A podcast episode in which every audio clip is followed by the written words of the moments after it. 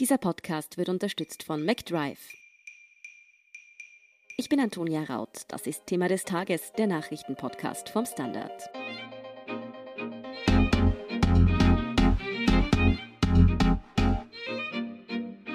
Es ist der 26. August 2015, als ein unscheinbarer Autobahnabschnitt bei Parndorf im Bogenland zum Schauplatz einer unglaublichen Tragödie wird.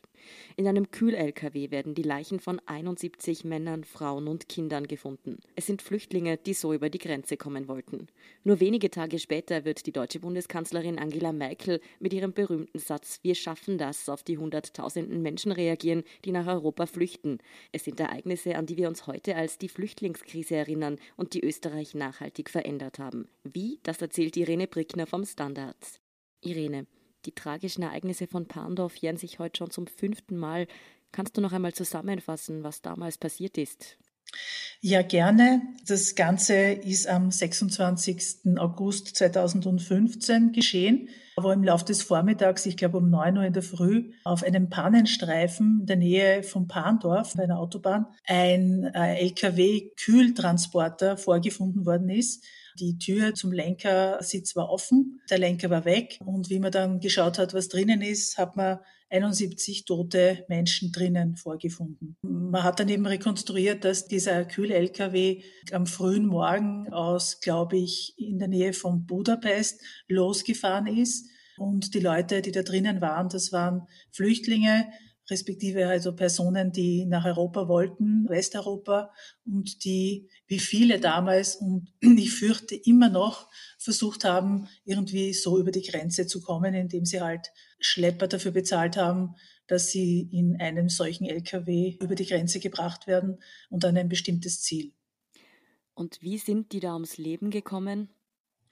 Diese Leute sind erstickt, weil das Kühlsystem dieses Kühl-LKWs offensichtlich nicht aktiviert worden ist. Das ist dann festgestellt worden im Rahmen der Ermittlungen, die von der Oberstaatsanwaltschaft in Kecskemét in Ungarn geführt worden sind, weil diese 71 Leute, diese 71 Personen in Ungarn zugestiegen sind. Das heißt, die, die zu strafbare Tat in Ungarn selber geschehen ist. Vielleicht noch was zu dem LKW.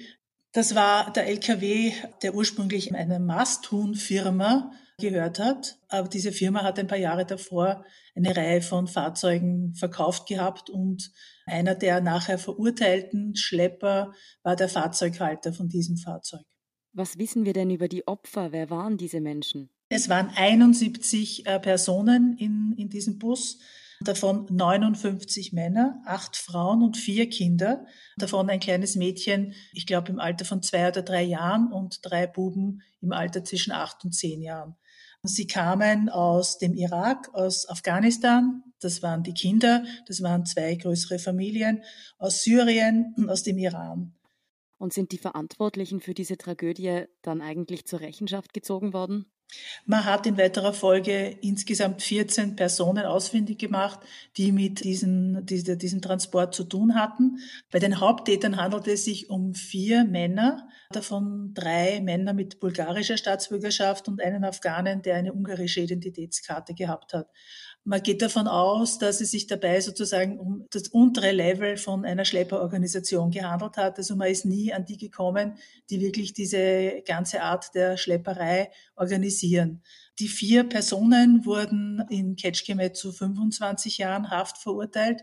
Dann hat die Staatsanwaltschaft berufen und sie wurden jetzt zu lebenslänglicher Haft verurteilt. Unter den anderen Tätern waren drei nicht fassbar. Das heißt, die wurden dann in Abwesenheit verurteilt, sowie die restlichen zu Strafen zwischen drei und zwölf Jahren Haft, die sie derzeit in Ungarn absitzen. Ja, diese schrecklichen Ereignisse waren ja sowas wie der traurige Höhepunkt der Flüchtlingskrise in Österreich, muss man sagen. Irene, wir sprechen da immer so allgemein von der Flüchtlingskrise. Kannst du die Ereignisse vielleicht kurz zusammenfassen, die da 2015 Europa so in Ausnahmezustand versetzt haben? Um das zu verstehen, muss man ein paar Jahre davor schon anfangen. Ungefähr, also mindestens fünf Jahre davor schon, hat dieses Problem begonnen und hat dieser Wahnsinn begonnen im Mittelmeer mit den Flüchtlingen, die versuchen, in kleinen Booten übers Mittelmeer nach Italien zu kommen und wo viele kentern und es auch sehr viele Tote gibt. Gleichzeitig hatte dann der Krieg in Syrien begonnen. Es gab dann schon den Krieg im Irak. In Afghanistan herrscht ein permanenter Bürgerkrieg. In diversen Staaten Afrikas gibt es bürgerkriegsähnliche Auseinandersetzungen. Dann gab es den arabischen Frühling der im Endeffekt auch zu großer Repression in anderen Ländern geführt hat. Libyen ist zerfallen und als Resultat all dessen war schon Jahre davor merkbar, dass es einen immer größeren Druck von Personen gab, die nach Europa wollten und die etwa in Italien an Land gekommen sind, aber eben auch in der Türkei und dann in weiterer Folge versucht haben, in die EU zu kommen, nämlich nach Griechenland. Das war eine Situation, vor der Experten auf der Ebene des UNHCR, also der UN-Flüchtlingshilfsorganisation, wirklich lange gewarnt worden ist. Aber es gab leider keine politische Reaktion auf das Ganze, keine ausreichende politische Reaktion, wie überhaupt sich herausgestellt hat, dass die EU bei all dem als Union nicht handlungsfähig ist und das bis heute auch nicht ist. 2015 war dann eine Situation, wo es aufgrund von Änderungen der Umstände auch in den Balkanstaaten, die zwischen Griechenland und dann wiederum den Rest der EU sich befinden, es dann sozusagen möglich geworden ist, dass sehr viele Leute sich auf den Weg gemacht haben in Richtung EU, in Richtung Westeuropa. Und das war dann die Situation, die dazu geführt hat und vor allem aufgrund der sehr autoritären Reaktion in Ungarn durch das viele dieser Menschen gekommen sind, dass dann ein solcher große, eine große Menge von Menschen auch durch Österreich und nach Österreich gekommen sind und das Ganze immer mehr und mehr zu einem Problem geworden ist. Es hat sich dann herausgestellt, in Österreich zum Beispiel, dass man nicht auf eine solche große Menge von Menschen vorbereitet war. Es gab Probleme mit der Unterbringung. Es gab auch Probleme dann in Bezug auf die Weiterreise von, von vielen Menschen, also quer durch Europa, das ja an sich ein vereinigtes Europa sein sollte, aber wo sich herausgestellt hat, dass dann natürlich die Grenzen dicht gemacht worden sind und es wieder Grenzkontrollen gegeben hat. Und insgesamt betrachtet, ja, war es sehr, sehr schwer bis unmöglich, diese Situation zu meistern gemeinsam. Was waren denn die Hotspots in Österreich? Wo war die Flüchtlingskrise hier am stärksten spürbar? Naja, auf alle Fälle an den Grenzstationen, wo die Leute angekommen sind.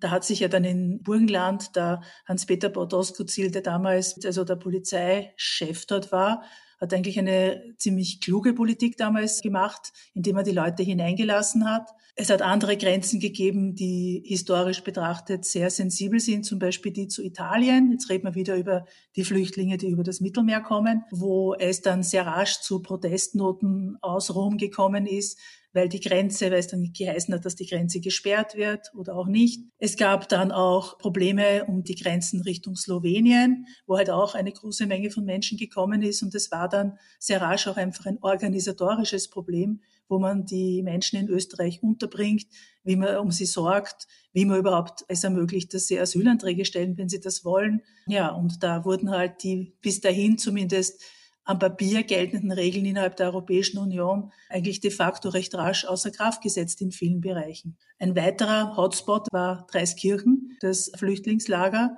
wo man nicht vorbereitet war auf diese große Gruppe von Menschen und wo dann Leute kampiert haben mit Zelten in dem Grünbereich zwischen den Häusern, in dem Areal von Dreiskirchen und wo sich dann eine ziemlich starke Solidaritätsaktion gebildet hat von Österreicherinnen und Österreichern und anderen Leuten, die in Österreich leben, die versucht haben, diesen Flüchtlingen zu helfen. Und überhaupt war die Situation, wie diese vielen Flüchtlinge kamen, dadurch geprägt, dass erst einmal eine große Unterstützungsaktion, Unterstützungsbewegung entstanden ist. Das hat sich aber dann in den Monaten darauf geändert, ja eigentlich umgekehrt.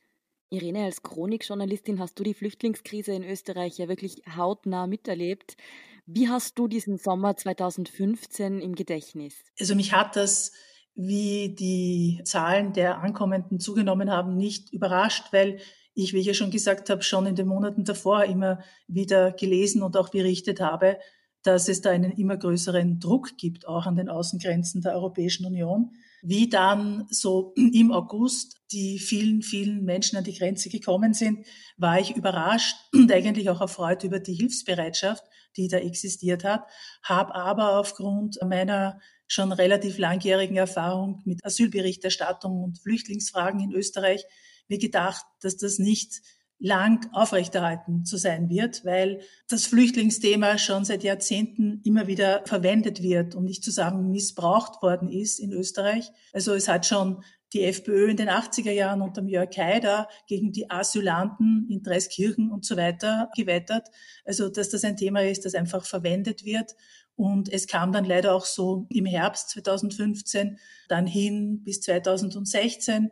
Es gab da eine Entwicklung. Die Linguistin Ruth Wodak hat untersucht, wie es dann zu diesem Umschwung, den ich befürchtet hatte und der dann auch passiert ist, gekommen ist. Und zwar war das so, dass schon im September 2015 dann aus der ÖVP, dem damaligen Außenminister Sebastian Kurz und der Landeshauptfrau von Niederösterreich, Johanna Mikl-Leitner, der Begriff Festung Europa das erste Mal genannt worden ist. Also die Notwendigkeit, Europa nach außen hin abzuschotten, so weit wie möglich. Das wurde dann nach längerem Hin und Her im Rahmen von einer Landeshauptleutekonferenz am 20. Jänner 2016 vom damaligen Bundeskanzler Werner Feimann von der SPÖ übernommen. Der Werner Feimann war vorher anderer Meinung, war eher der Meinung, man muss irgendwie schauen, die Leute zu unterstützen. Und von da an eigentlich ist das Ganze ziemlich klar und deutlich in einen Rechtsruck hinein geraten. Gab es einen Moment aus dieser Zeit, als da wirklich auch an Österreichs Grenzen in Österreich alles drunter und drüber ging, der dir persönlich besonders in Erinnerung geblieben ist? Also mir persönlich sind jetzt weniger Szenen an der Grenze in Erinnerung geblieben, weil ich eher in Wien unterwegs war. Also was ich sagen kann, ist, dass mir in Erinnerung geblieben ist, wie ich das erste Mal zum Westbahnhof gegangen bin damals wo die ÖBB die Flüchtlinge von der Grenze, ich glaube von der ungarisch-österreichischen Grenze nach Wien gebracht hat, die und dann sie weiter durch Österreich zur deutschen Grenze geführt hat. Und ich war völlig baff über diese große Gruppe von Menschen, wie viele das sind und auch darüber, dass ich da damals sehr, sehr spontan sehr, sehr viele Hilfsgruppen gebildet hatten, die sich um die Kinder gekümmert haben, die Essen verteilt haben und so weiter. Mir ist zu dem Zeitpunkt klar geworden, dass das eine wirklich größere Geschichte ist. Ja, und was ich sonst noch in Erinnerung habe, sind vor allem Auftritte bei Pressekonferenzen des damaligen Bundeskanzlers Werner Feimann und vor allem jene dann rund um den 20. Jänner 2016 wieder dieser Umschwung, wie er seine, seine Position verändert hat. Das ist ein gutes Stichwort. Wie hat die Flüchtlingskrise denn in der österreichischen Politik ihre Spuren hinterlassen? Also diese Flüchtlingskrise hat tiefe Spuren hinterlassen und vielleicht ist das jetzt der richtige Moment, um auch diesen Begriff ein wenig unter die Lupe zu nehmen. Der Begriff Flüchtlingskrise, der allgemein jetzt verwendet wird für das, was da geschehen ist, impliziert mit oder transportiert mit, dass Flüchtlinge auch eine Krise sind. Ich jedoch möchte schon festhalten, dass das eine Krise ist, eine politische Krise, die aufgrund der Ankunft von Flüchtlingen entstanden ist. Das ist schon ein bisschen etwas anderes. Ja, was hat es für Spuren hinterlassen? Ganz tiefe Spuren. Ohne diese Entwicklung wäre meiner Ansicht nach es nicht zu einer türkisblauen Regierung und einem Innenminister Herbert Kickl von der FPÖ gekommen. Das hat zur Folge gehabt, dass es in Österreich einen ziemlichen Rechtsruck gegeben hat. Und was jetzt die Flüchtlingspolitik angeht, sind eine Reihe von Dingen geschehen, die bis heute wirken. Ich meine, reden wir mal über das, was heute nicht mehr wirkt. Also zum Beispiel wurde dann vom Innenministerium, nur ein kleines Beispiel, wurde von da an in Polizeiberichten immer der Asylstatus von Flüchtlingen erwähnt. Also der Asylwerber so und so wurde, was weiß ich, bei dem und dem angetroffen. Ja? Gleichzeitig, vielleicht erinnern sich auch noch einige Hörerinnen und Hörer, wurden dann auch immer die, die, die Herkunft von, von Personen in den Polizeimeldungen, die ja auch im Innenministerium resortieren, genauso wie eben all die Dinge rund um Asyl. Also wurden die immer genannt. Eine Regel, die in der Zwischenzeit nicht mehr existiert unter der neuen Bundesregierung. Es wurde dann entschieden, dass die gesamte Flüchtlingsbetreuung verstaatlicht werden soll und auch die Rechtsberatung für Flüchtlinge, die gratis sein soll, laut EU-Regeln. Und es hat langer Verhandlungen bedurft, jetzt mit unter der türkis-grünen Bundesregierung mit der Justizministerin Sadic, um eine Lösung zu finden, die es ermöglicht, dass das Ganze unabhängig weiter geschehen kann. Das heißt nicht weisungsgebunden direkt an diese Agentur und in weiterer Folge ans Innen- und ans Justizministerium. Der wahrscheinlich bekannteste Ausspruch aus dieser Zeit, 2015, der stammt ja von der deutschen Bundeskanzlerin Angela Merkel. Die hat damals gesagt, wir schaffen das und mit dieser Aussage sehr polarisiert, rückblickend betrachtet. Haben wir es geschafft? Ich glaube nicht. Ich glaube, dass die jetzige Situation dieser anders gearteten, aber mindestens so tiefen oder noch viel tieferen Corona-Krise dazu führt, dass derzeit dieses Thema Flüchtlinge nicht im Mittelpunkt steht, aber ich gehe davon aus, dass sobald es eine Impfung gibt und oder diese Corona-Krise ein wenig überwunden ist, das Ganze wieder sehr in den Mittelpunkt rücken wird. Es gibt bis heute keinerlei Übereinkunft auf EU-Ebene, wie man besser umgehen könnte mit der Ankunft von vielen Flüchtlingen. Es gibt ja da zum Beispiel das sogenannte Dublin-System, das besagt, dass das Asylverfahren von einem Flüchtling in dem Staat durchgeführt werden muss, wo diese Person als erstes angekommen ist. Diese Regel ist in der Krise 2015 über Bord geworfen worden, weil man natürlich diese Menge von Menschen nicht in den Staaten an der Grenze oder an den Grenzstationen lassen konnte. Es gibt bis heute kein besseres System. Es widersetzen sich die sehr autoritär regierten Staaten wie Ungarn oder auch Polen gegen eine solche Novelle. In dem Sinne glaube ich nicht, dass man sehr viel gelernt hat. Was es Positives gibt vielleicht, ist, dass ich schon den Eindruck habe, dass jetzt die Versuche auf europäischer Ebene in den Herkunftsstaaten die Situation ein wenig zu verbessern, und ich rede jetzt vor allem auch um afrikanische Staaten, vielleicht ein wenig sich intensiviert hat. Aber wenn man sich zum Beispiel anschaut, ein Land, wo die EU wenig zu melden hat, wie Afghanistan, also dort schaut es nicht so aus, als ob in absehbarer Zeit ein Frieden einkehren wird. Und deswegen nehme ich an, dass weiter ein ziemlicher Fluchtdruck von dort herkommen wird. Der Standard berichtet jetzt rund um das Thema fünf Jahre Flüchtlingskrise ja mit einer besonderen Textreihe. Wie sieht die denn aus? Wir planen jetzt in der Agenda, das ist immer am Wochenende, in der kommenden Agenda, einen Schwerpunkt über die politischen und gesellschaftlichen Folgen dieser Krise zu veröffentlichen. Und in weiterer Folge planen wir eine lose Serie von Porträts von Flüchtlingen, die 2015 nach Österreich gekommen sind und wollen da sowohl gelungene Beispiele von Integration als auch mittelgut, als auch überhaupt nicht gelungene Beispiele von Integration darstellen. An dieser Stelle also schon mal eine Leseempfehlung vorweg. Aber zurück zur Flüchtlingskrise. Kann man daraus irgendwelche Lehren ziehen? Ja, auf alle Fälle. Ich meine, man könnte die Lehre aus dem Ganzen ziehen, dass es notwendig ist, die politischen Strukturen in Europa, aber auch innerhalb Österreichs zu überdenken was jetzt Österreich angeht, ich meine, ich habe vom 8. August 2015 eine Meinung vom Verfassungsrechtler Bernd Christian Funk gefunden, der damals schon gesagt hat, dass die Strukturen in Österreich, um mit dieser Ankunft von Flüchtlingen umzugehen, von vielen Flüchtlingen umzugehen, unzureichend sind aufgrund des Föderalismus. Also aufgrund des Umstandes, dass es die Ebene auf der Bundesebene gibt und dann die Landesebene und dann gibt es die Gemeinden und dazwischen gibt es die Bezirke.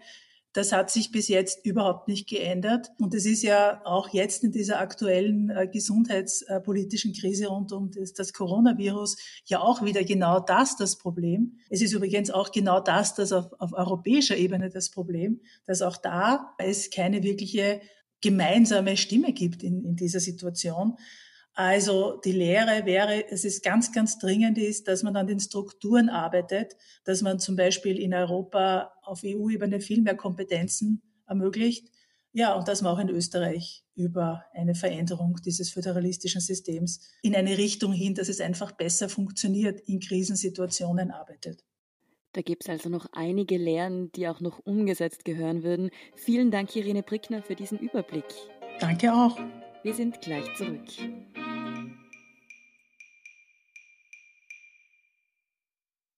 Wenn du endlich wieder einen Big Mac genießen willst oder du gerade im Auto unterwegs bist, dann stell dir vor, McDonald's bringt's jetzt wieder. Mit kontaktloser Übergabe zu dir ins Auto und kontaktloser Lieferung zu dir nach Hause. It's good to be safe mit McDrive und McDelivery. Und hier ist, was Sie heute sonst noch wissen müssen.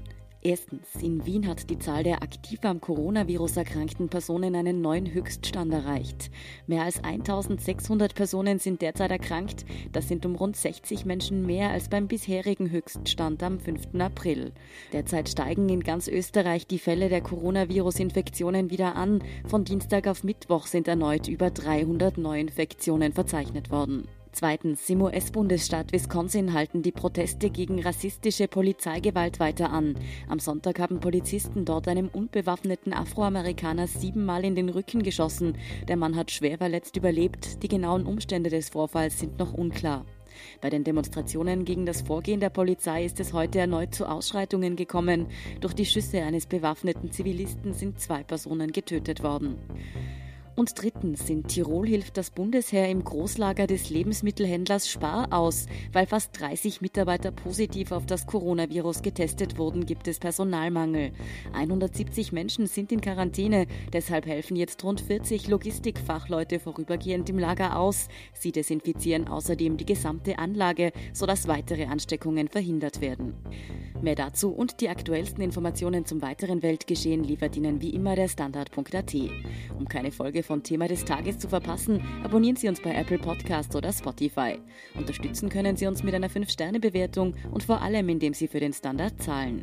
Alle Infos dazu finden Sie auf abo.derstandard.at und dst.at supporter. Danke für Ihre Unterstützung. Ich bin Antonia Raut. Baba und bis zum nächsten Mal.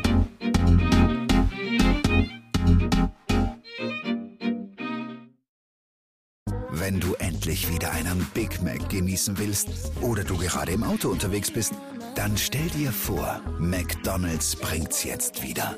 Mit kontaktloser Übergabe zu dir ins Auto und kontaktloser Lieferung zu dir nach Hause. It's good to be safe mit McDrive und McDelivery.